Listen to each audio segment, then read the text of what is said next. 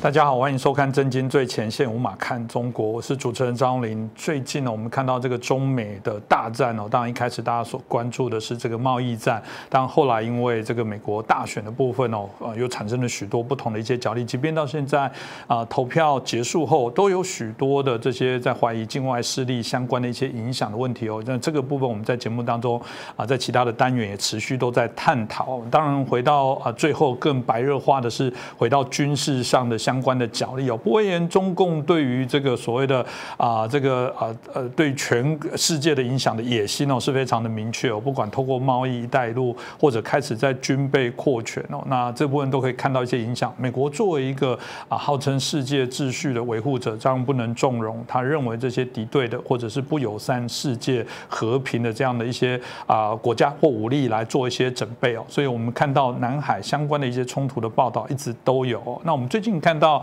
啊，美国的国防部长有提到，他们要去建构所谓的第一舰队哦。但很奇怪是比较常听到第七舰队，而不是见到七了，怎么还有第一舰队？其实很多人可能不是一个军事迷哦，会搞不清楚这到底是怎么回事哦。那他想要啊，结合就是我们在过往提到所谓印太战略之下，把我们的这个所谓的啊西太平洋跟东印度洋的部分做一个重新整并哦。那这到底这个美国到底啊在做什么样的一些策略哦？今天。我们要邀请到我们啊明居正老师哦啊来做好好的跟我们来做分享，因为明老师的部分事实上对于不管中国的议题，对于所谓的相对应的这些国际情势的部分也做了非常多的啊分析哦，所以是不是请明老师跟我们观众朋友问候一下？是主持人洪林老师跟各位观众朋友们大家好。老师可能一开始讲哦，就大家很奇怪，就是舰队不是都变变变，至少台湾听过第七舰队，怎么后来又叫做第一舰队？大家搞不清楚美国到底有几个舰队，他是怎么做？分布的呢？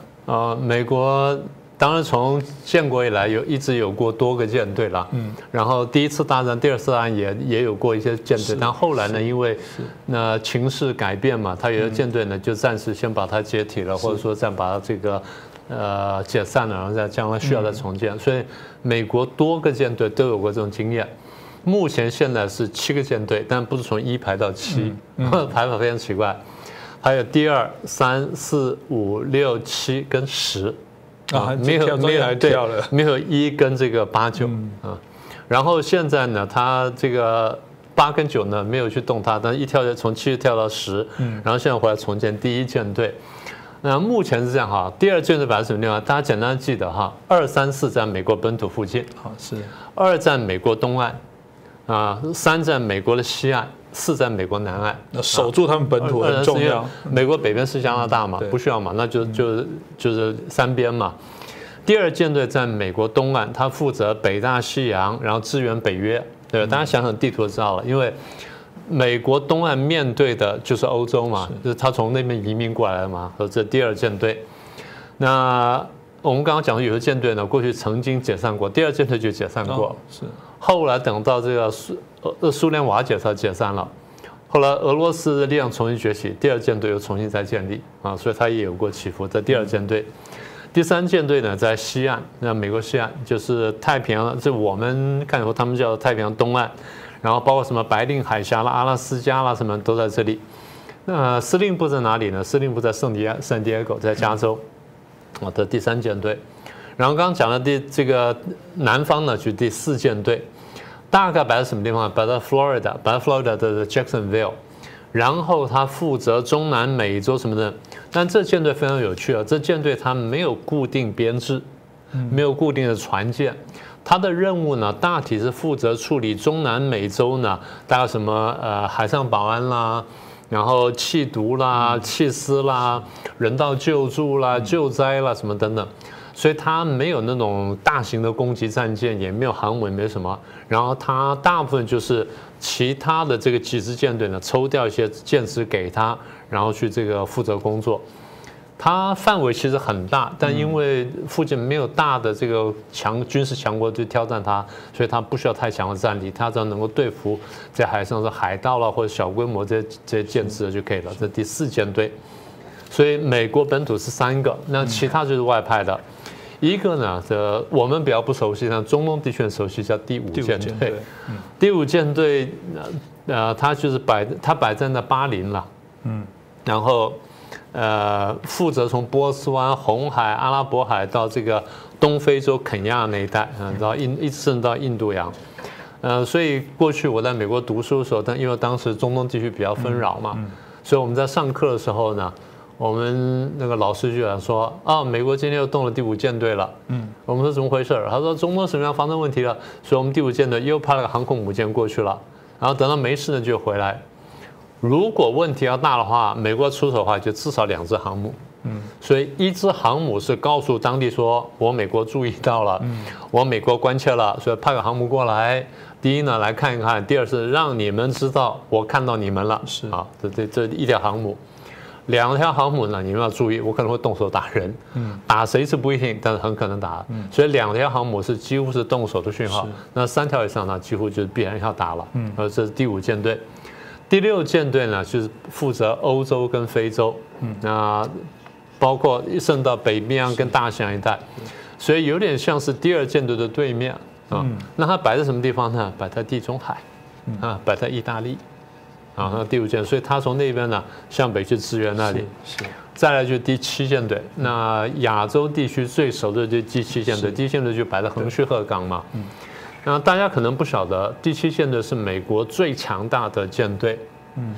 第七舰队现在拥有的船舰，不管的吨数、数量等等呢，大概是美国海军总兵力的百分之五十五到百分之六十，超过一半了，超过一半。嗯，啊，超过一半。就是当年呢，第第五跟第六比较重要，第七也蛮重要的，但是呢，没有到那么重要。苏联瓦解之后呢，那四五六都比较轻松了嘛，所以第七开始强化。等到中共的国力开始慢慢上升，中共威胁到南海、威胁到航行自由的时候，美国就不断的强化第七舰队、第七舰、第七舰队。所以我记得大概这事情不到十年，差不多也就七八年、八九年前，啊，甚至更近一点，五六年前，当时美国说我要强化，我记得是川普之前。然后说美国要强化第七舰的第一舰队，然后他说这个呃总吨数要到多少，然后总船数要多少。当时我们就提笔算了一下，我们说，对我们晓得美国十艘到十一艘航空母舰，然后有环绕航空母舰配备着战斗群或打击群。那然后因为情势比较比较宽松了嘛，苏联瓦解了嘛，然后国际上这个没有看起来短期之内没有可以威胁美国的海洋强权。所以美国就把一些航母就封存了，嗯，所以真正活动大概是十艘左右，就十个航母打击群，然后各自摆在不同地方，都有固定的任务编组啊什么等等。是，所以当时说要强化第七舰队，然后要说提升到百从百分之四五十提升到五十几，升到百分之六十。当时我们提笔一算，我们说不管是从船数也好，也是从吨位数来说，你如果要把它提升到百分之五十五到六十的话。你一定要有航母才行啊！可是我们算了盘，你像航母都已经不够了，你能怎么去做到这件事情呢？后来我就找了机会，就问了美方一些朋友说：“那你们到底怎么做的事呢？”他很神秘的跟我一笑说：“你别管，反正我们有办法。”嗯，当时我这么想，我说怎么会算不出来？我说你一定要摆，一定要。你有一条航母在这里了吗？我说你要加到这个吨位，加这传说，你一定要再增加航母，加一个打击群呢，或加一个什么战斗群之类的，才可能到这一步。那你怎么加呢？是他反正就是不肯回答。那后来我后来搞清楚了，他有个叫两两栖攻击战舰。嗯，两栖攻击战舰呢其实是轻航母，但它可以在在一定时间之内发挥将接近重航母的作用。为什么？现在科技进步。以前的那个航母要很大艘，是很大一艘，然后剑桥在这里，然后船桥在这里，然后这边是甲板在这边飞什么等等。现在也是一样，但它可以小很多。嗯，那为什么呢？因为现在科技进步，可以摆垂直升降飞机，是 F 三十五可以垂直升降的。所以这么一来，就是我不需要重航母，但是呢，我一艘两艘两栖攻击战舰加几个护卫舰，它的打击火力跟个一个重重航母的船队呢，其实相差不远，大概到至少五成到七成的战力，所以不是问题。那过去在别的节目我也讲过，大家注意啊。我们不是就上一次节目我们才讲说，呃，中共军机军船骚扰台湾什么的，然后美国军机军船也来吗？我在别人的节目讲过，在这边好像没有讲过。美国来的军机军军船呢，大家虽然没有看到航空母舰，但是航空母舰来了。嗯，这个两栖攻击战舰就是航空母舰，就是比较轻型的航母，但是打击率呢，打击力呢，跟着重航母来说呢，相差不远。所以第七舰队呢是这样子慢慢强化起来的。我再说一次，第七舰队现在是美国最强的舰队，派驻在亚洲，然后现在还在增强当中。那你刚刚不是问了第一舰队吗？美国算完之后，觉得光是第七舰队还不足以解决这个问题，还在增加第一舰队。好，这第七舰队。好，最后是第十舰队。嗯，第十舰队应该这样说吧，它是一个功能性组合，它比第刚刚讲那个第四舰队呢再虚一点点。但所谓虚，不是说它没有船，而是说它的工作性质不一样。嗯，它更多像什么呢？它像是一个呃电子战跟网络战的指挥部。嗯，它有点像是，它也有船，但它更多的像是一个在在某个地方设定的一个指挥空间。他负责收集从卫星传上来的这传下来的资料，然后从这个高空侦察机传下资料，然后电战机传的资料，跟海上各个舰只、各个船舰或各个舰队在各个地方收集的资料传送到这地方，然后他去他去协调指挥，所以他既收集这些资讯，又分析整理分析的资讯，然后再分送资讯，所以他起到了一个刚讲说指挥协调的功能，所以这叫第十舰队。也就是说，二三四五六七十这么七个舰队是目前的东西。嗯，其实通过老师刚刚提到，我自己有很大感触了。以前学生态都会说有这个叫做什么生态指标，我一直觉得军事就是一个国家之间的指标啊。我也不懂为什么有人还闭上眼睛不承认美国最大的威胁敌人就是中共，不是吗？从这样的一个角度来讲，军事最不会骗人的。你的目标、你的子弹、你的这个飞弹到底对准谁哦？啊，那我可以想象为什么。蓬佩奥对这部分特有感触，因为就军人出身的，他对于这些配置，我相信是呃最清楚哦。所以老师这样看起来应该可以，就是说美国其实原来第七舰队其实就是中对针对中共了。现在显然他们认为中共更做大，或者是影响更大，所以等于是才来做扩大跟加强部署，可以这么说了。对，完全可以这样说。那所以我们就要讲到说，那美国看到了中共什么变化？嗯，他做这件事情。呃，这件事情我们得稍微拉远来谈了。我们谈一下，就是中共的海权观念。大家知道，传统中国呢，除了在明朝初期之外呢，啊，中国对海权是不太重视的。中国一直是一个内陆型的向内看的国家。那么海上贸易它当然也有，但对海权，尤其是对海军呢，不那么重视。元朝建立过海军，打过日本，失败之后呢，就不太管海军了。那么明朝呢，反正一个说法是说要去找那个燕文燕王定，然后一个又说去找这个呃找这个资源，然后一个说宣扬国威什么的。所以明朝初年呢，有过非常强大的舰队，有过世界大概当时第一流的这舰队，毫无疑问了。明朝舰队当时走到过东非洲，嗯，哦，非洲东岸，呃，明朝舰队从非洲带回了一些珍禽异兽，其中有一个动物叫做麒麟，嗯啊。主要按照我们现在找到麒麟的图本一看呢，是长颈鹿。长颈鹿，长颈鹿。那后来我把这个图传给朋友看之后呢，有朋友跟我讲说：“哎，你看到吗？在这个明朝的这个皇家的御花园里面，负责养长颈鹿的人穿的衣服是蒙古人的衣服。哦，因为看起来蒙古人比较懂动物，所以找他这种。所以当时的这个海权很发达。”但是以后呢，好像中国人就不太注意海权了。嗯，中共注意海权是什么时候呢？大体上是一九八零年代后的事情。中共有个高阶将领叫刘华清，他提出这个问题，就提出了海权论的观念。当然，他也就是从这个西方的马汉那边得到一些灵感，然后加上这个中共自己的这个征服世界蓝图，所以认为说海军很重要。他提出海权观念的时候，中共的国力是没办法配合的，所以虽然有这构想，但很多事情做不到。但是他们的确开始一步步在开始做。大概到了最近一段时间之后呢，也就是几年内呢，那前天我一个学生呢就注意到这现象，后来就写了一篇东西呢，他提出的叫做“两洋一海战略”。嗯啊，中共我印象如果没有记错的话，中共没有正式提的名称，是我的学生帮他定的这个名字。那什么叫两洋呢？一个是太平洋嘛，嗯，一个是印度洋嘛。主要是南海，所以两洋一海战略。那么从大家打想想中国的地图，假设是中国的话，这中国南方这边是广东，是福建，那这边就太平洋嘛，对不对？那这边是台湾海峡嘛，然后这边是台湾了，过了台湾就是太平洋嘛，这边是台湾海峡，然后这边就是南海，这么大的南海，然后这边是印度洋，所以两洋一海呢，这概念出来之后，那么很明确的，就我不需要海军。我如果没有那么没有那么明确的海权观念，嗯。那我就不会做这件事情。然后有了海权观念，我要去落实它，我就必须要海军。那光因为解放军传统是陆军比较强，我们都晓得。那这几年来呢，积极建造海军，那我们也看到呢，他们的确花了很大的功夫，投入很大资源。所以他们自己宣传说，我每年建造的海军新船舰像下饺子一样，嗯啊，一年一艘，一年两艘什么等等。他不但这个建海军，而且他还真的出动，还去出去练兵。怎么练兵呢？大家记不记得那时候？我相信洪林老师一定记得，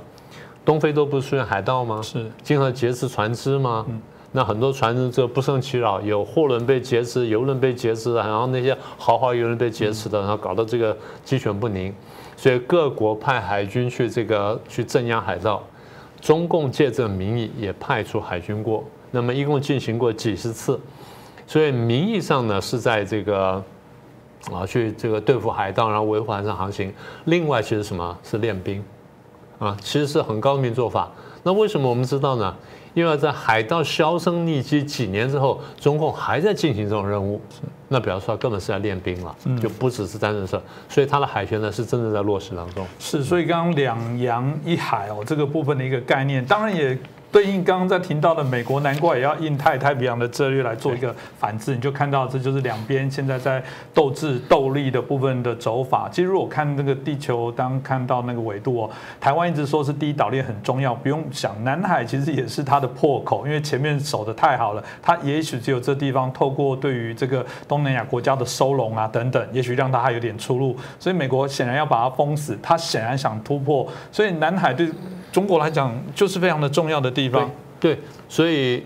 所以我们刚刚讲两洋一海，那南海扮演什么角色？连接两洋嘛。嗯。所以两洋它不能互相不讲话，它能沟通的必须透过南海，所以南海价值非常高。那南海既然价值这么高话，那中共的战略什么呢？一句话说完，南海内海化。嗯。所以将来它也会企图使得台湾海峡内海化。所以怎么样去内海化呢？就是我要能够掌握南海。过去南海都是岛礁嘛，那南海最大的岛呢，太平岛在我们的手上，所以我们过去一直觉得说高枕无忧。那么中共就看准这个，因为当时不是附近很多岛礁嘛，大家这边互相有六七个国家在争南海的主权什么等等。中共在几年前开始呢，不声不响了，就开始掌握在岛礁。第一，先派人上去，然后去测量，测量完之后呢，大体把附近的地质跟水文做了一些初步测量之后呢，开始建设。开始建设南海的岛礁，那简单说就是化礁为岛。嗯，那在底下，因为他们有一些工程队，然后在水底下打下去，打到岩盘之后呢，架桩，打桩之后上面就铺就铺设，铺设之后把一些原来那些小的礁呢一连连，中间再去灌再去灌浆灌土，填土填实之后呢，礁就变成岛。所以现在太平岛已经不是大岛了，什么遮蔽礁什么的都已经变成比较大的这个岛了。嗯，好。那等到这些礁变倒之后呢，就开始进行这个地面建设。目前我们看建设包含一些什么东西呢？包含有这个高楼，最高有到好像到五层楼的，嗯，是吗？然后有大型雷达设施，然后有各种各样的补给站的什么等等。比较可怕是它有长跑道，嗯，这跑道呢，大家看了一下那个那些修筑这种，大家叫做呃，不管是工程也好，或者它用的材料也好呢。应该可以让重型战机起降，所以它而且它跑道够长，所以支援作战不是问题。那最后就是上面的有飞弹设施，啊有飞弹营啊，有有这什么等等，有飞弹设施。所以换句话说呢，第一，这个南海内海化就是我要掌握岛礁，然后化礁为岛，然后化礁为岛之后呢，我再武装化、军事化。是，呃，二零一五年吧，一四还一五，我记得应该是一五。习近平见奥巴马的时候呢，那亲口答应过说，我绝对不会使得南海呢岛礁武装化。嗯，然后这句话是完全食言而肥。所以这件事情也使得美国非常不信任，使得美国在这个地方开始警惕。嗯，那么岛礁都掌握之后呢，中共就可以掌握航权跟航路，那么这同时也就是一个战略要地了嘛。因为一旦这样构成之后，现在大家争执最多大概就是右边的黄岩岛，嗯，啊，就比较靠近菲律宾的黄岩岛。嗯，如果中共想办法把黄岩岛拿下的话，那它就形成一个三角，那这个南海内海化呢就基本形成，所以航权航路呢就受到很大的限制。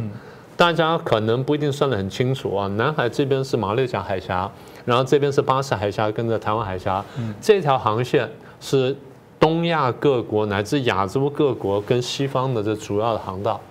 那你说走南边也可以，你绕菲律宾、绕绕印尼也可以，这样就多绕了很多，所以这个便捷很多，省钱很多。那中共掌握下来的话，它等于掌握了这地方交通的这个战略要地。嗯，那南海本身有很多资源，有石油，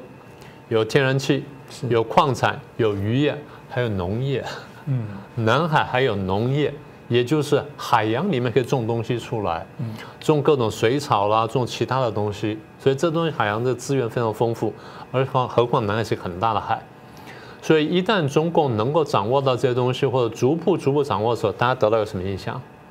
它慢慢变成一个区域大国。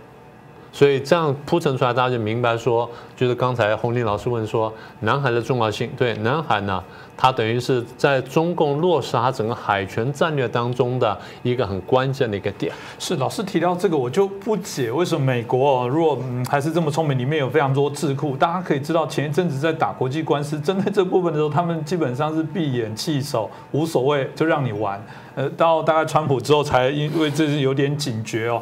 那那我就很好奇哦，当然，那那到底美国现在算节选吗？他们对于这种两洋一海的部分，老师他们会选择用什么样的策略呢？他其实大概在讲两洋一海以前呢，他们有点警觉，嗯，所以我们观察到大概差不多六七年前、七八年前呢，美国第一个动作是强化第七舰队。那我们刚刚不是讲到一路上过来吗？是。第二呢，针对中共强化南海岛礁部分呢，他美国强调叫自由航行权，嗯。当然，我们仔细看它的实物呢，可能它用的是无害通过，嗯，但它对外的宣传叫自由航行，因为自由航行比较高调，是，而且国际法的威力比较大啊。这第二点，嗯，第三，我们刚刚提到说，川普上台之后才提出印太战略，那么印太战略才认真思考说我要怎么去部署，怎么样强化兵力，嗯，那呃，印太战略的第一点就是跟中共去争议说南海岛礁的问题。岛礁是不是合法啦？在国际法地位什么等等，然后要求旁边国联络旁边国家共同来搜索岛礁什么的，然后削弱中共的论述。嗯，那具体的动作就是，美国如果要回来的话，他在这附近必须要基地。大家仔细想一下，美军过去在这地方是有两个基地的。嗯，一个是在菲律宾的苏比克湾，一个在越南的金兰湾。啊，美国都驻过军的，而且，呃，海空军的这个港都有。那两边呢条件不太一样。所以我们现在知道，就是美国正在跟两方积极洽谈，看哪边先谈成。当然，我们猜就是菲律宾谈成机会比较大了，因为毕竟是盟友嘛。那越南那边是过去打过仗，但是如果美国给的条件够好，然后越南觉得说我能够换东西的话，他也可能愿意放手。所以，而且大家可能不晓得，南海是一个带形的。大概这个呃苏比克湾的这，金湾这两个几乎是面对面，而且刚好在这带着中腰中的这个部位，所以这两个拿到一个就可以破这个三角了。然后这是这个呃菲律宾越南问题。当最后具体问题就是刚刚讲的第一舰队嘛，嗯啊，这个东西出来的话，那就确定说我真的回来。是，所以让回过头来讲，第一舰队显然一旦啊形成哦，一定是对我们现在所所谓的两洋一海的部分会产生一些重要性的意义跟指标。老师，你觉得会是有哪些的意义呢？我觉得就像美方说的话，这个他第第一舰队如果建造起来的话，它是配合第七舰队。是。第七舰队过去就一路走走到差不多马六甲海峡左右嘛，那么所以那地方要原来是归第第五舰队，那现在可能就它第五。如果说第一舰队摆在我刚刚讲的几个地方，不管是摆在金兰湾也好，或者摆在苏比克湾也好，或者甚至摆在新加坡，现在有这传说了，但我觉得那机会比较小。那如果摆在这两个地方任何地方，是三个地方任何地方的话，那就是这个。第一舰队呢，基本上以南海为主，但是左边联络印度洋，右边联络太平洋，所以左边会跟第五舰队合作，右边呢会跟第七舰队合作。但是如果针对中共来的话，大概大部分会跟第七舰队合作，这是第一点。所以也就是说，它是控制南海跟控制印度洋，然后配合第一、第七舰队。第二呢，他就直接看住中共这几个岛礁，不管中共拿得到或拿不到黄岩岛。是。那刚讲什么泽碧礁了什么的这几个呢，都会去看它。再来就是帮助周边国家，因为中共这边如果压力比较大的话呢，那周边国家有时候可能会让步。那美国来这边撑腰的话，周边国家比较敢起而对抗中共，帮助中国国家。所以这些事情做到这一步哈，那美国等于告诉大家说，我是重建区域霸权。重建我的区域霸权，因为过去我靠第一舰的投射，你们不太相信；现呃第七舰的投射，你们不相信。现在我来了一个第一舰队，应该你比较相信了。嗯，所以对台湾来说，就是呃美国又多了一支协防台湾的力量，对抗中国的力量。呃，简单说就是这个第一阶段应该就是美国的战略设计跟具体具体部署了。嗯，这种听起来当然看起来台湾两侧哦，我们讲这两端的部分都有美国的这个我们讲武力重兵哦，这个在里面。我想对于台湾来讲，当然是一个啊好消息哦。当然对中共来讲，他就必须要很紧张哦，特别是透过现在中美相关应的一个拉拔的部分，后续可能都还有许多的一些啊状况发展值得我们来注意哦。那今天也谢谢明居正老师哦，这么清楚的针对。啊，我们美国的这些舰队的配置哦，其实也可以看到现在整个中美关系的一些发展的状况，同时对台湾可能产生的一些影响。那我想我们会持续再来做追踪哦，当然也会继续邀请到明居正老师哦，帮我们做这么精彩精辟的一些演讲。当然也希望大家继续来支持我们的节目，让我们的节目啊可以影响更多人，让我们所探讨的这些内容可以让更多的人了解。真的，我们比较怕的是那些被掩盖的事情，让大家无法去追求。那我想，我们还是会本于我们自己节目的初衷，希望让所有的真相，让更多的人了解。那再次感谢明居正老师，谢谢，谢谢大家的收看。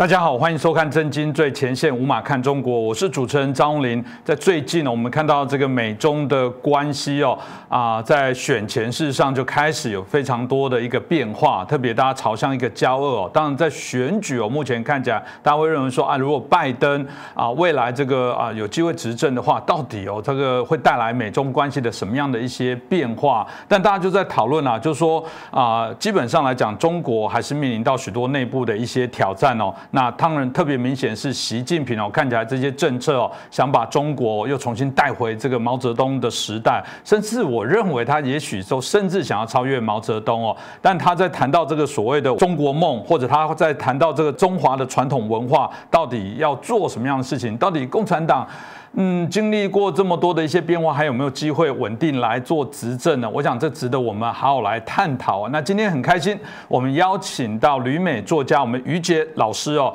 啊，来到啊我们节目来跟我们连线来访问哦。因为我特别觉得啊，于杰老师哦，过往对于一个对中国的一个知识分子，对于啊中国的政治。文化啊，许多的一个面向都有非常深刻甚至尖锐的讨论跟批判哦。那所以我们先请于杰老师哦，跟我们所有的观众问候一下，老师好。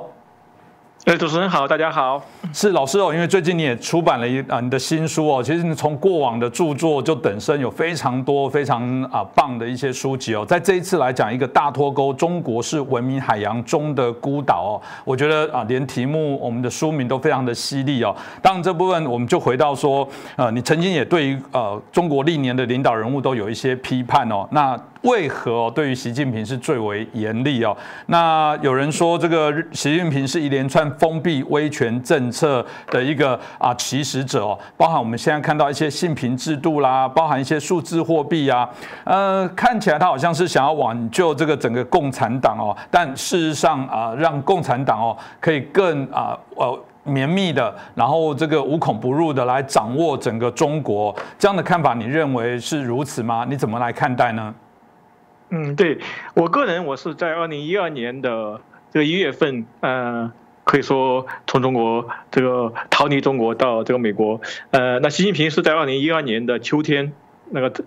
正式接班。那上台那执政，就实际上我个人并没有受过习近平的那直接的那迫害，但是当我到了美国以后，从二零一二年到现在这八年时间，我写了三本书，三本呃专门以这个批判习近平为这个目标的书，从那第一本呃中国教父习近平，那第二本呃走向帝制习近平和他的那中国梦，还有今年呃在夏天那。出版的呃，习近平上市治国，可以说这三本书都是非常厚的，都都有五百多页，所以呃，一千五百页的书来这个批评习近平。有没有价值呢？我觉得是这个呃，习近平这个人呃，那那可以说是毛以后最强势的那中共领导人，而且呃，那正如你像。你刚才谈到的，他正在把中国往毛时代方向呃引，当然能不能做到，我们还要那个继续观察。今天的中国，我们怎么样来定义？那今天中国的这个体制，我觉得迄今为止，无论是那西方还是呃华语的这个圈子里面，这个学术界，我觉得还没有找到一个非常好的呃呃。定义和整个阐释系统，比如说说中国是极权主义或者后极权主义，我觉得我觉得都不呃那十分准确。如果说嗯，它也不是一个非常原教旨主义的马列主义的共产主义毛泽东思想，他从中国的这个传统中来那寻那寻找一些资源，在我看来就是这个所谓的天下帝国，嗯，这个朝贡体系，他想要恢复中国作为一个呃。呃，具有普世性的这种这种天下帝国，让那全世界所有国家都成为这中国的朝贡国，这是习近平中国梦的一个核心。而现在他又跟我们今天所处的一个高科技的网络的呃虚拟的这个数字时代相结合，呃，特别是今年经历了这个武汉肺炎的这个。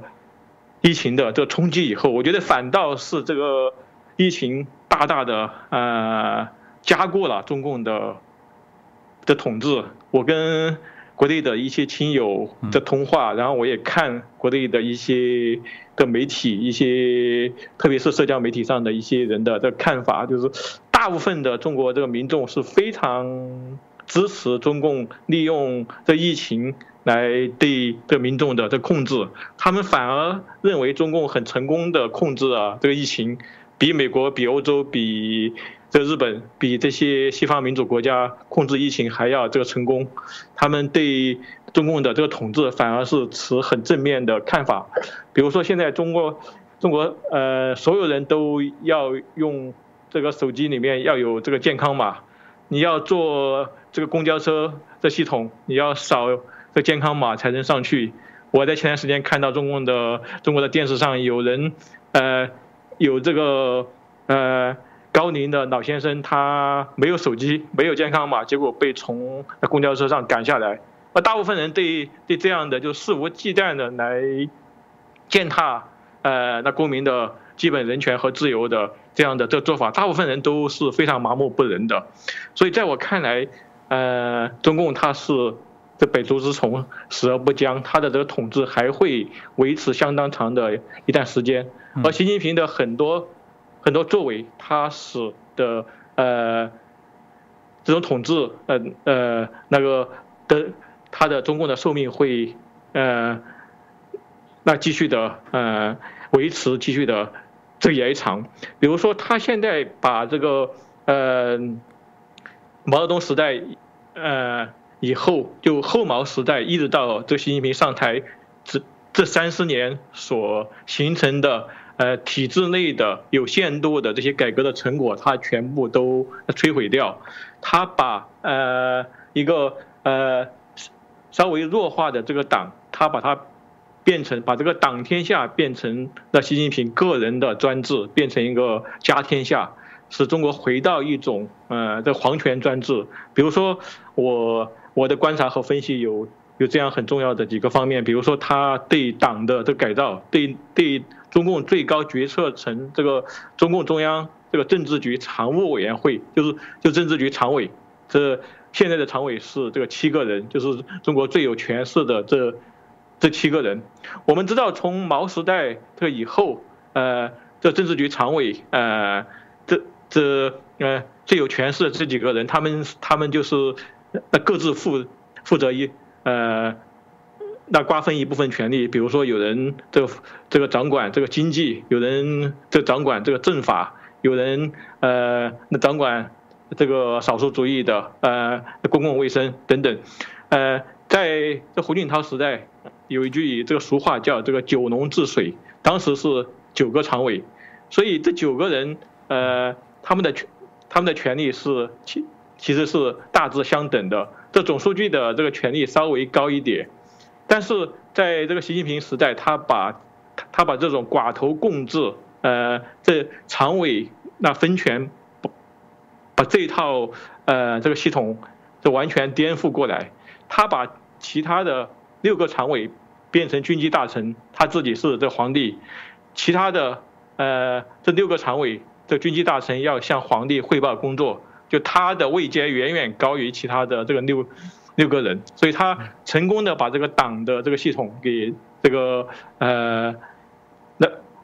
那变化过来，然后他也把这个呃象征性的国家元首、国家主席的这个任期限制，就是两届任期呃这个十年的这个限制，通过修宪来都取消了。第二个方面，就他对呃所谓的邓小平改革开放以来所形成的一种。呃，民间社会或者说有限度的自由市场经济，呃，以及在呃这种呃有限度的市场经济背景下所形成的一个中产阶级阶层，还有这些富豪阶层、这些商人阶层、企业家这个群体，他他他是在在习近平执政的这几年以来，是通过各种方式来这个打压，呃，而且把他们的这个财富这个收归。这国有，最近我们我们也呃可以注意到呃代表性的有几个例子，比如说那个前国企这个华远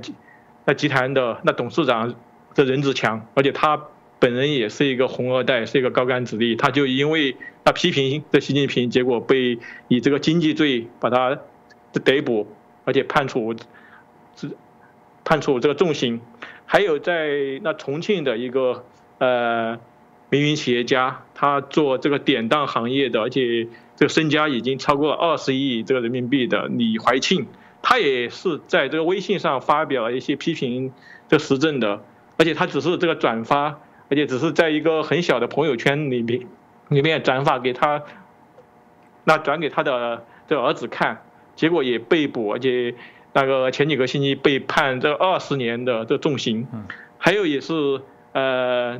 那上个月被捕的呃，很著名的呃一个有有有有相当的这种民主的这思想的呃河北省的呃那企业家一个呃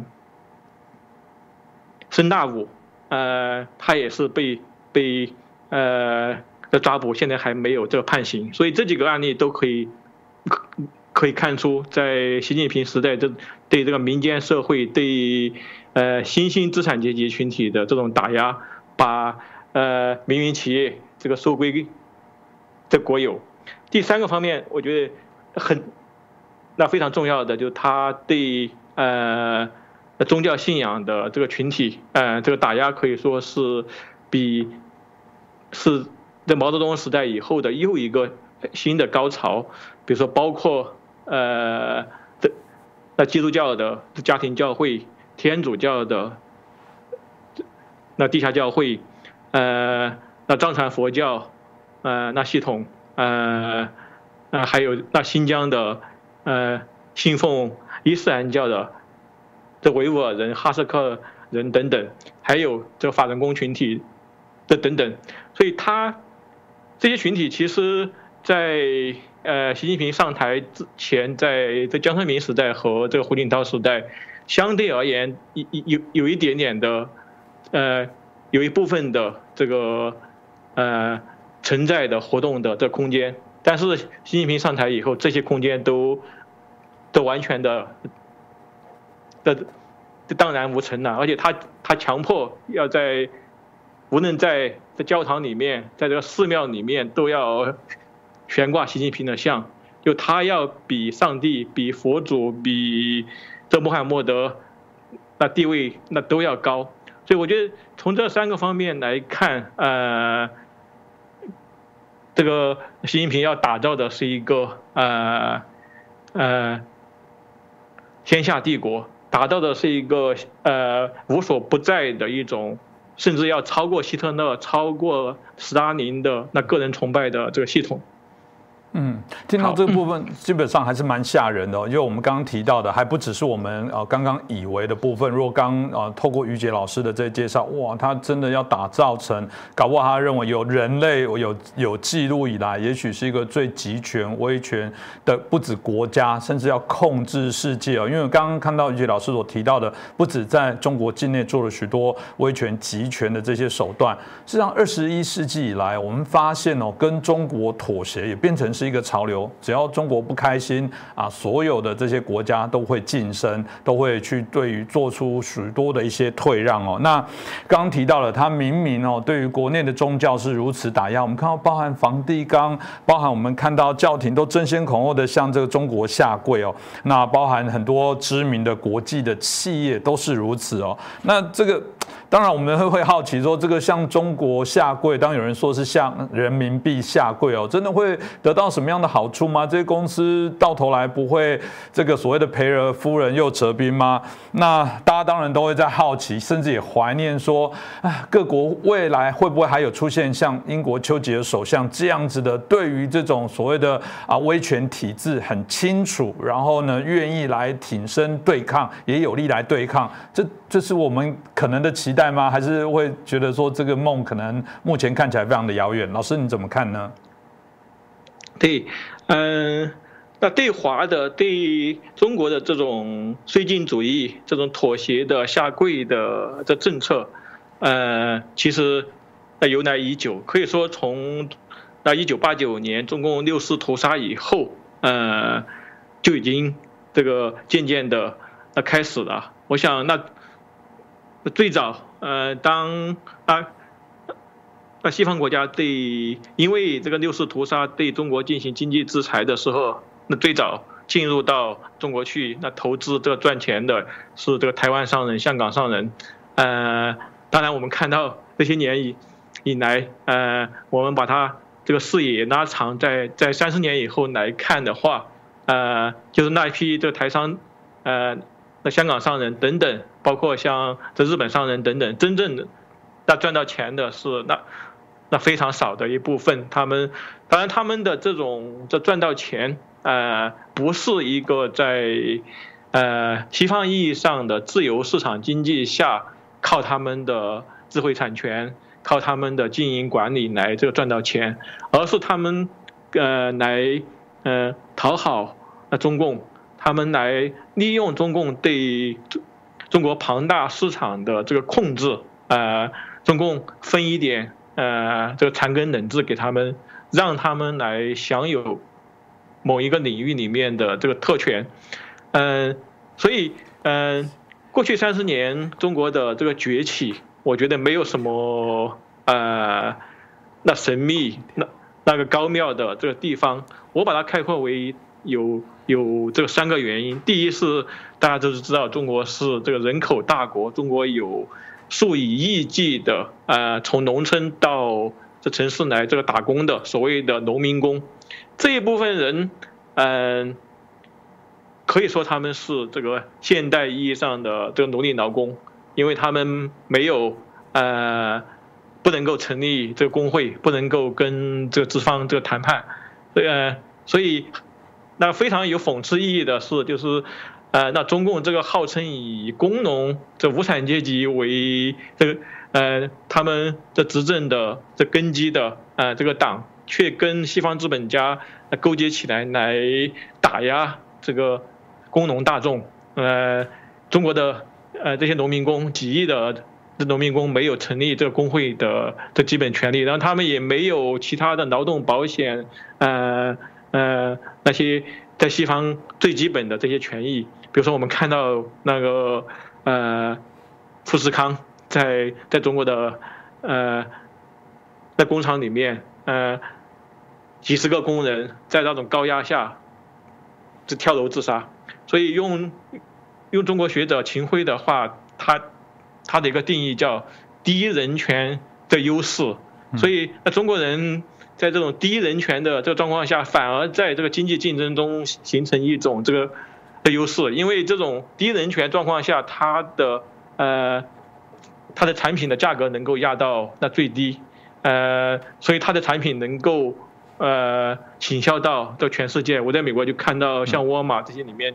呃呃，当然最近一两年有所变化，前几年几乎全部都是那中国产的各种这个廉价的的日用品，呃。那第二个方面是对，嗯，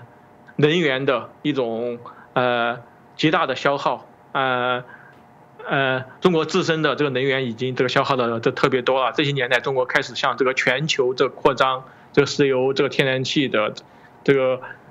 呃的开采和控制。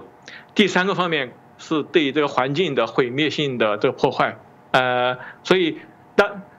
中国的现在的中国的水，中国的呃呃土壤，中国的那空气，呃，都都已经是呃含有这个剧毒，呃，所以它这种发展方式是一种不可持续这发展的，是一种呃急功近利的，是一种对未来的这个毁灭。但是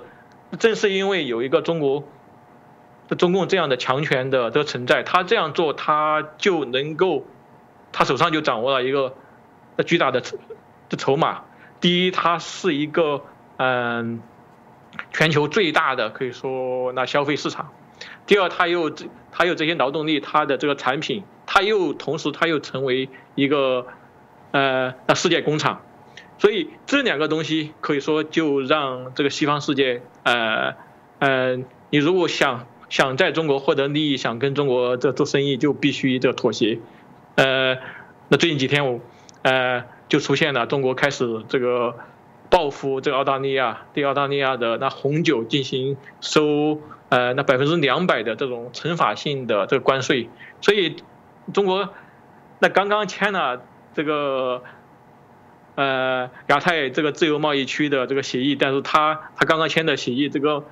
墨迹都还没有干，他就他就马上把这个贸易拿来作为跟跟这个政治联系起来作为。作为呃惩罚，所以在这样的背景下，我们才才看到，就是说西方国家这些企业，呃呃，纷纷的争先恐后的到中国去发大财，无论是这个美国的呃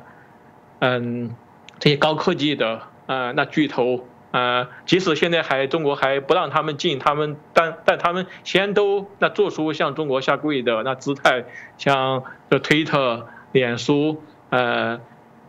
，Google、这亚马逊等等这些高科技的这个巨头，还有就是这些传统这个媒体，这些甚至像这个《纽约时报》《金融时报》这些有有超过一百年的历史的，也有很好的，那过去有非常好的这个声誉的这这些媒体，一遇到这这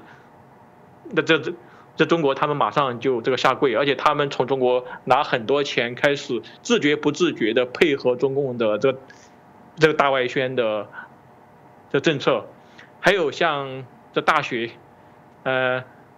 美国东部的呃这个所谓的常春藤的这这名校，这哈佛大学、在哥伦比亚大学等等，他们他们变成一个给中共的这些高官子弟呃。呃，那培养这些呃中共高官子弟的中共海外党，那第二可以说是海外第二党校，比如说哈佛大学里面有习近平的女儿，有那有那个薄熙来的这个的儿子，然后哈佛大学的这些名教授纷纷以能够当他们嗯的这个导师为荣，然后他们就可以到那中国去那享受这红地毯的这个待遇。所以那个学术自由、学术独立这些完全荡然无存，还有像这个美国的这电影业好莱坞，我们也看到那个前几个月所发生的这个木兰电影的这个争议，就是他居然可以把这个呃新疆的呃集中营这个所谓的再教育营当做他拍片的这个背景，所以我们看到在这种情况在下面要来这个抗衡中国是那非常困难的，呃，但是一个亮点就是最近这几年引来美国美国川普政府以及川普政府的整个这个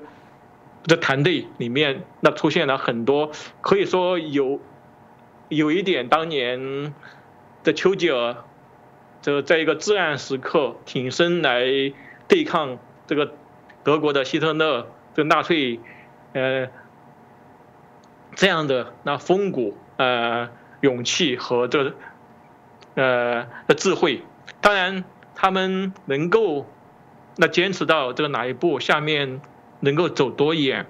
我们还要那继续观察。是，其实刚延续刚这个于杰老师所提的部分哦，就是说美国大选这次有人说啊，会不会啊接下来哦就是变成是回暖期哦啊会有很多的修复，从此之后可能对于这个中国共产党哦。大家开始又松懈了，又放松了，然后当然原来凝聚的这样的一个气势哦，因此而崩解，还是说不会？可能这股气势有可能还是会继续再做一些延续，也许只是速度的快慢而已。于杰老师你怎么看？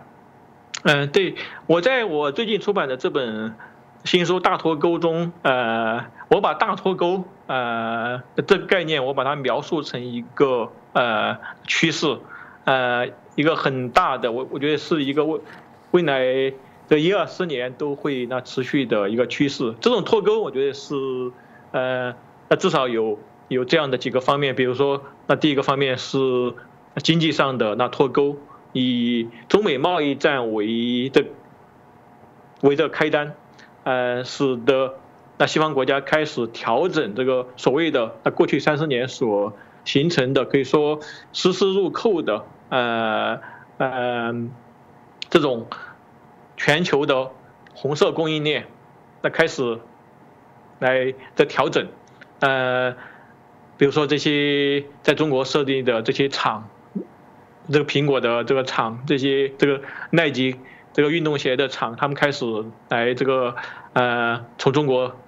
这撤出去，到印度、到越南、到台湾、到马来西亚、的印尼。甚至到这个南美，这个在墨西哥、这个巴西等等都有，呃，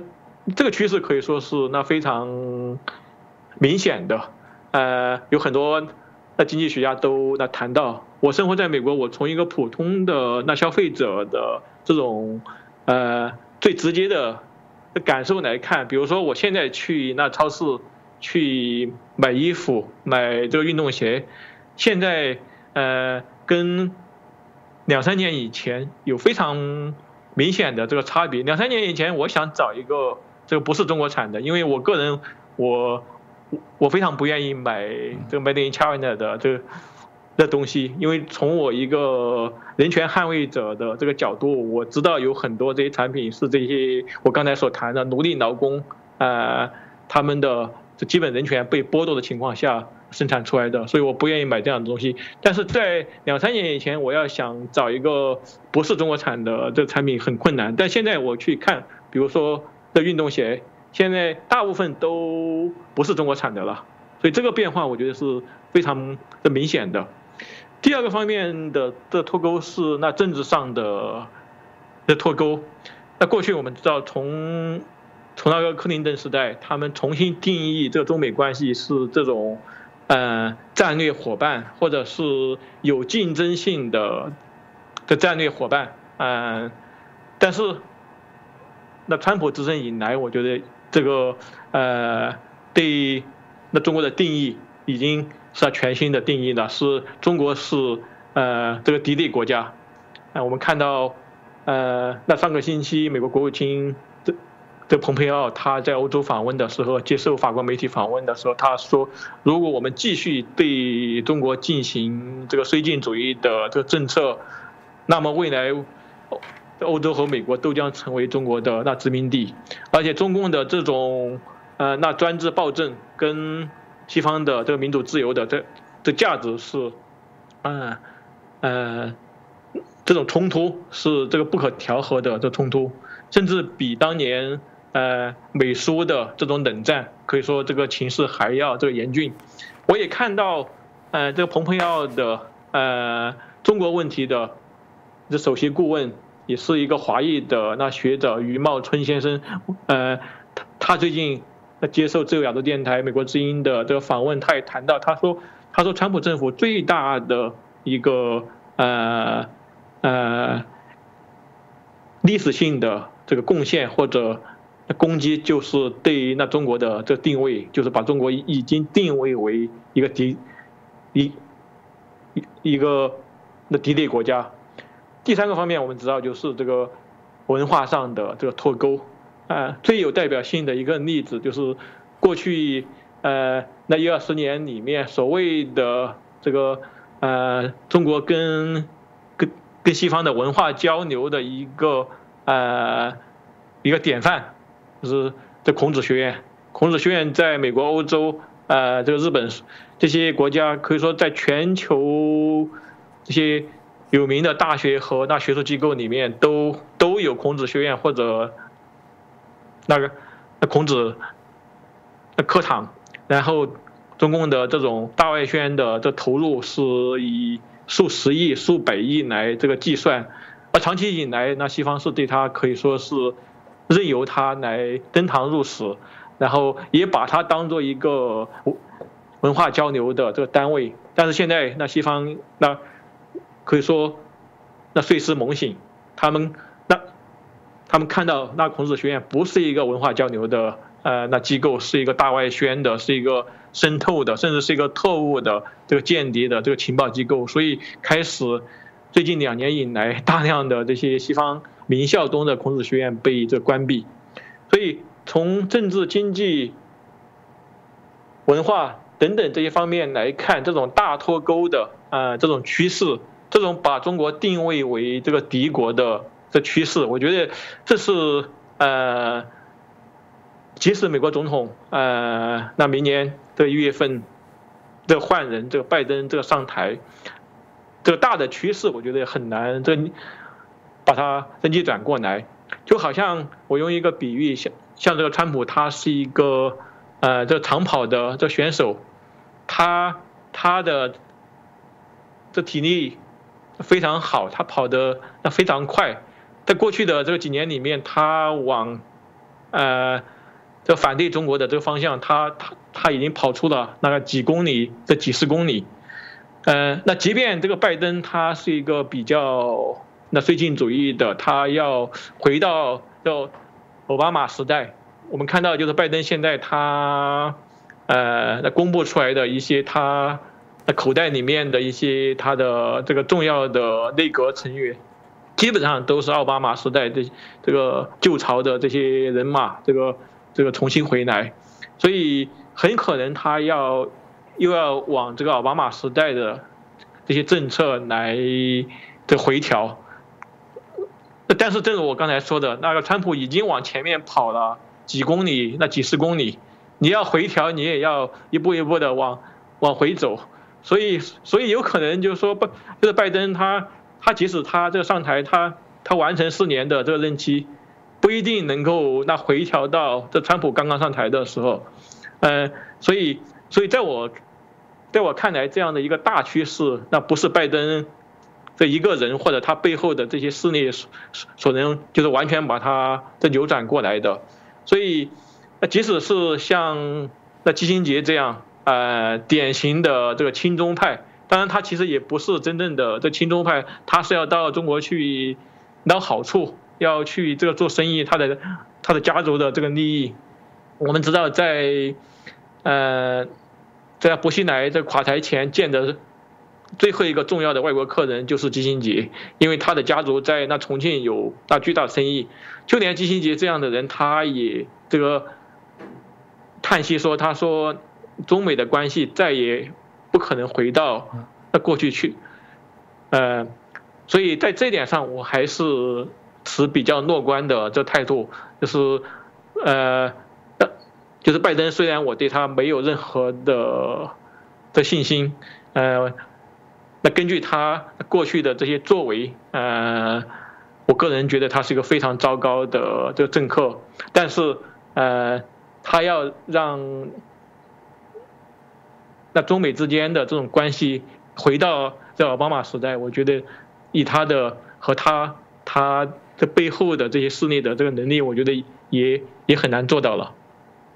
嗯，是我想透过我们这个于杰老师这样说啊，真的会非常有感触哦。当然，至少然后我看起来、听起来是啊，我觉得未来对于中国呃，认为它是对于所谓的美国或者全世界有敌意这样的状况，我想会持续来做发酵哦。毕竟啊，我觉得邪不胜正哦，许多的事情慢慢我们都可以看到各国啊，逐步有一些比较啊。脑袋清楚的人哦，开始做一些觉醒哦。当然，回到我们这个于杰老师哦，因为毕竟您啊，当时这个不得不离开中国，我相信这种感触一定非常的大哦。那很多人会觉得说啊，你都已经在美国入美国籍，应该就好好的这个享受啊。但你其实都一直到目前为止都还坚持着啊，想办法要来改变中国，让中国啊这种所谓对于啊集权中国的部分来做一些相对应的唾弃哦，以至于到现在你也出了这本大。脱钩啊啊！提到了这个中国是文明海洋中的孤岛那当然啊，我我比较好奇说，现在啊，整个在海外的部分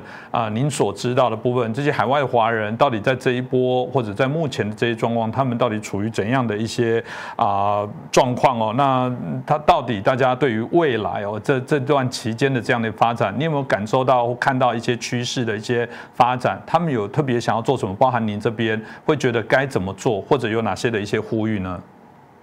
对我个人把中国看作是这个文明海洋中的孤岛，而且我自己对对那个自己的一个身份定位，我在脸书的那自己的在介绍中，我说我是这个美国公民，呃，我然后我那最重要的事情对我来说是要那捍卫这个美国，然后是要这个解构那中国。同时，那最近几年，我我也常常到这个台湾来访问，我的很多著作都在台湾的出版，呃，所以那台湾是呃那个整个华语的这个世界里面唯一的有出版自由的这个地方。那前几年我的书还可以在这个香港出版，最近这几年香港情势的这个急剧恶化，现在台湾变成这唯一的地方，所以我也要来捍卫台湾的这个已经取得的民主自由的，呃。这些价值，嗯，所以这是我的我的三个很那很重要的我要做的这个事情，嗯，因为呃来那捍卫呃这美国的国家安全和这个美国的价的价值跟那改变中国，我觉得它是一枚硬币的这个两面，呃，因为今天的中国它已经深深的切入到呃。在全球化的这个系统中，它跟这冷战时代的这个苏俄是不一样。冷战时代的苏俄，正如丘吉尔说，有一个铁幕已经在降下来，所以苏苏俄是被挡在这个铁幕的这后面。当然，如果是作为一个苏联人或者苏联的知识分子，他在这苏联共产党的这个暴政下，他是很痛苦的。但是，嗯，坦率的说，那当时作为一个，如果你如果你是一个这个西方的这个公民的话，你不一定会切身的这感受到这个苏俄的这个压力和迫害。当然有这种真的这种冷战时代，大家对发生这个用这个核武器发来这个打发生这核战争的这种恐惧、这种阴影是有。但是今天中共的对那个西方世界的这种腐蚀伤害，我觉得超过了当年的这个。呃，那苏联，比如说我，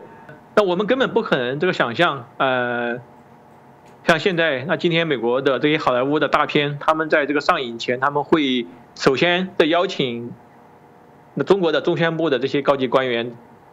到美国，到到加州，呃，这电影公司的的总部来这个审查电影，你能够想象到这个冷战时代他们会。美国人会请这个苏联的这宣传部的官员到美国来对好莱坞的电影进行那审查吗？而现在我我在我美国的家中，我买买一份《纽约时报》或者《华盛顿邮报》，我常常会在里面看到加的几份这个英文的跟跟他的这个正文呃一模一样的这个中国观察有有四个版面，那那就是这个中共的这个大外宣，他们给《纽约时报》给《华盛顿邮报》每年数百万美，呃，这个美元，让让他们把中国的这些这宣传资料那放在里面。比如说，我就看到有一次，这中国观观察一篇文章，就写这个西藏的人民生活怎么这个幸福，里面一有占了半个版面的一张大照片，就是这西藏的这些这些和尚、这些僧侣，他们拿着苹果手机在那里很开心的在讲话。你能够想象到这个冷战时代，就是说，苏联可以把他们的报纸，呃，这放在这个《纽约时报》、在《华盛顿这邮报》里面吗？呃，所以当年苏联都不能够做到的这些事情，那中共成功的在西方的这心脏这地带已经做到了。嗯，所以，嗯，我记得在呃，二零一一年在。那习近平还没有成为那最高领袖，还是国家副主席的时候，他他到这个墨西哥访问，他在中共驻这墨西哥使馆里面，他他他曾经在讲话说，他说你们这个西方来对我们中国的这个人权状况这个批评指手画脚，你们是这吃饱饭了没事干，呃，我们又没有这输出。这个中国革命又没有来，呃，这破坏你们，你们为什么要来这个，这干涉我们？他，嗯，当然，就说今天中国没有像这毛泽东时代那样，啊，输出这个革命，去来鼓动这些各国家的这些造反，但是他这背后他来输出所谓的中国模式，而这个中国模式是跟普世价值，呃，那完全背道而驰、针锋相对的。呃，那所谓的普世价值，我想就是从当年英国的大宪章到美国的独立宣言、美国宪法、法国的呃法国大革命中的法国的这人权宣言，一然后到今天这联合国的人权宪宪章，以及整个呃第二次世界大战以后美国和这个西方的民主国家，他们建立的一整套的战后的国际政治经济这个秩序，呃，这些东西当然前些年中国可以说搭便车来这个利用，现在它不仅要利用，还要这个破坏。比如说中国在这个南海的这个扩张，呃，把南海呃这些岛屿，然后呃军事化的来这个处理。呃，他如果是一个呃正常的国家，呃文明的国家，那他就应该接受呃他已经的签字的这个海牙国际呃这海事这个法庭的这裁决，其他的周边国家提出对对中国的这些行为提出这控告的时候，但是我们看到中国外交部的发言人非常蛮横的这个说。说你们的判决，海牙这国际这海事法庭的判决是这一张废纸，所以嗯，我想我们来对抗这样一种可以说呃，比比当年这个纳粹德国呃法西斯的意大利军国主义的那日本呃共产极权主义的这个苏联，可以说比。比二十世纪的这些邪恶势力还要还要更加邪恶的这样的这个这力量的时候，我也希望来来来参与到这种的抗争之中。但是我我从我离开呃中国到美国生活，现在差不多九年时间。呃，据我的这观察，就是这北美的这些海外的这个华人这个群体。呃，真正有这样的意识和想法、行动的，其实是那非常少的一部分。可以说，我对那海外华人，我是非常的的失望和持一种这批判的呃的态度。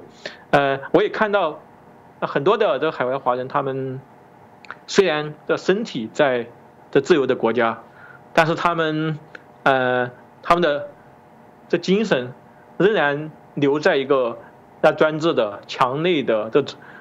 是中国，而且他们很自觉自愿的接受中共的这个洗脑。比如说，他们长期用呃呃中国的这社交媒体，呃微信、这个抖音，当美国政府要来这个禁这些的时候，他们居然用这个呃用这个言论自由来呃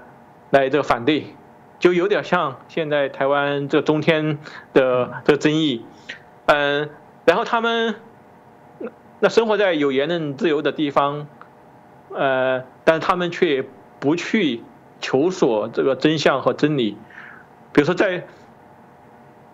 在美国的网络上，我们可以用这 Google，我们可以去查这个六四屠杀的这些新闻报道、这些图片，但是他们仍然不去看，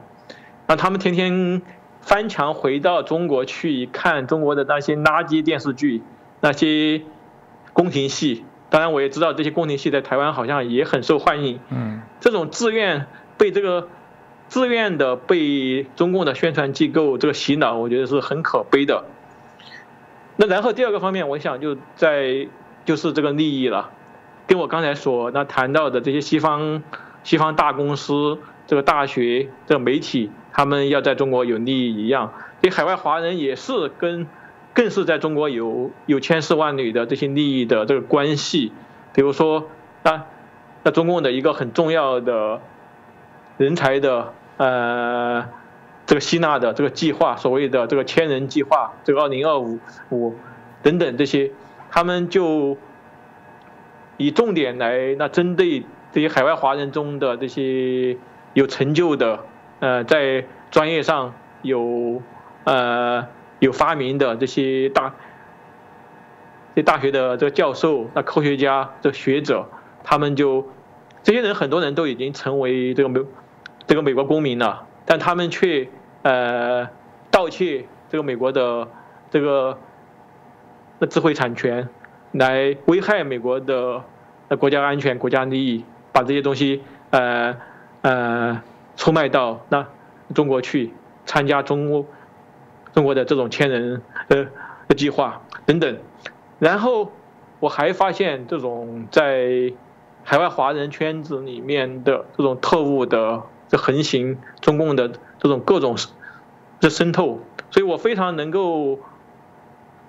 那理解前几个月美国政府淡然下令那关闭中共驻这个德州休斯顿的那总领馆，而且呃，那美国政府的这个高几位高级官员他们都直截了当的说，这个休斯顿的总领馆已经成为一个间谍的这个的基地，所以我这也是我在在美国跟。跟海外华人那接触的这过程中，我的那亲身的感的感受，这种呃，只要是稍有规模的这这些同学会、同乡会、商会，甚至连这个教会，都被呃深深的这渗透，大量的特务在里面呃这横行，来来这个控制，所以我觉得。我们要来跟跟这样的现象来这个抗争，呃，所以我非常喜欢一位这华裔的这作家，这小说家这哈金，他在他的一篇这个写这个海外华人的这长篇小说《自由生活》里面，呃，他写到的这一段话，所以那正如他这本书的这个书名《自由生活》，他就希望已经到了自由世界的这些海外华人能够真正过上这自由生活。但是他却发现很多这些海外华人，他用了一个比喻，他说，很多人就像这个风筝一样，好像这个在天上自由的飞翔，但是却有一根线被别人在这个手上牵着，这根线牵这根线的就是中共，呃，所以这个比喻我觉得非常那形象，可以说那说出了百分之九十九点九的这海外华人的真实的生活这个状况，所以呃。我觉得第一步是让我们自己能够成为呃独立的、这个自由的人，呃，来，然后我们来呃利用我们在在海外的这种呃自由的呃这种环境，来想一想我们能够为呃这个解构中国，呃能够为让中国走向这个民主自由，能够做一些什么样的的工作和努力。嗯，我讲这个部分蛮重要的哦。其实听到于杰老师讲，我蛮有感触，因为小时候我们在念书哦，啊，他谈这个中国历史里面都会说华侨是革命之母。当许多的人有机会进入到自由的土地，却还是在啊禁锢在那个威权的空间，无法想象，也非常可悲哦。所以真的先让自己成为一个自由独立思考的人，继续呼吸自由新鲜空气，然后因为你享受到，你也觉得这才是普世的价值，在对于我们。中国的部分再去做一些推动啊。其实我们刚刚前面谈到了这个绥靖主义哦，有人说他也是姑息主义哦。对，姑息主义大家都听过，姑息养奸。当大家不断的在姑息，当世界各国或当所有的人民都在姑息习近平中共政权所做的这些事情，我想那个回过头来讲，受害的终究会是自己啊。很难想象为什么你会自己把自己推向这种死胡同，而不去走更好。有人会用民族主义来扣。说我们难得中国现在强大了啊！你们有这些人在这边做阻碍，但中国的强大难道不能用更好的方式来强大吗？我觉得这值得大家好好来思考。今天很谢谢我们于杰老师带来这么精辟的一些介绍，再次感谢于杰老师。好，谢谢谢谢，嗯，好，再见，谢谢。